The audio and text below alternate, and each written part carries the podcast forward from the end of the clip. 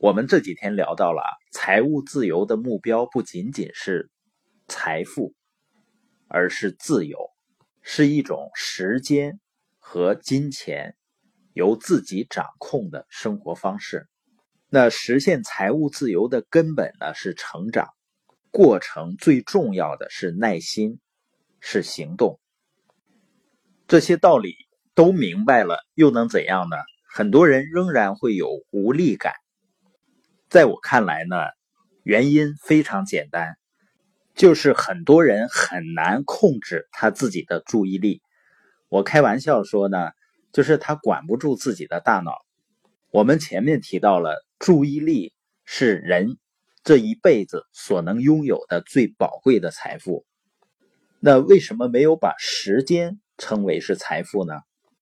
你发现呢，时间是在我们身体之外的，好像是我们无法控制的，而注意力是我们内在的选择，是我们可以控制的。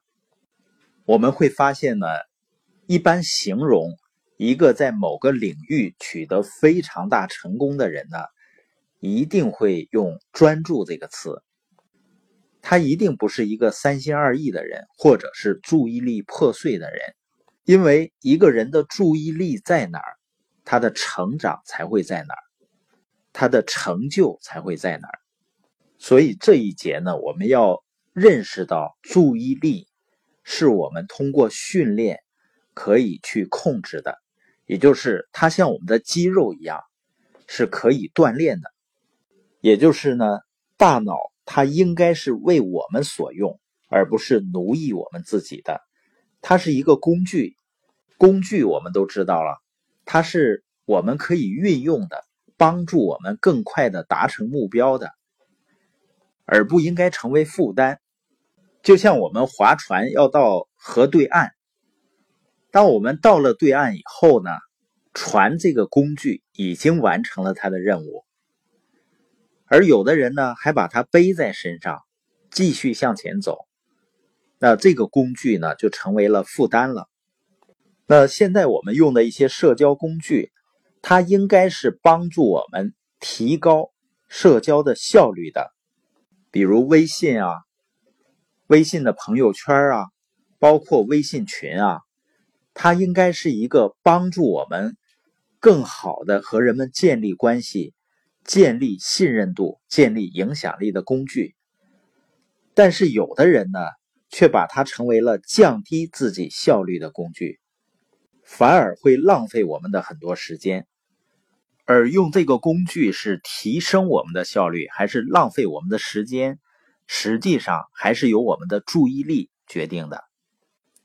再比如呢，我们社群里有一个关于领导力提升的课程，而另外一边呢是一个电视剧。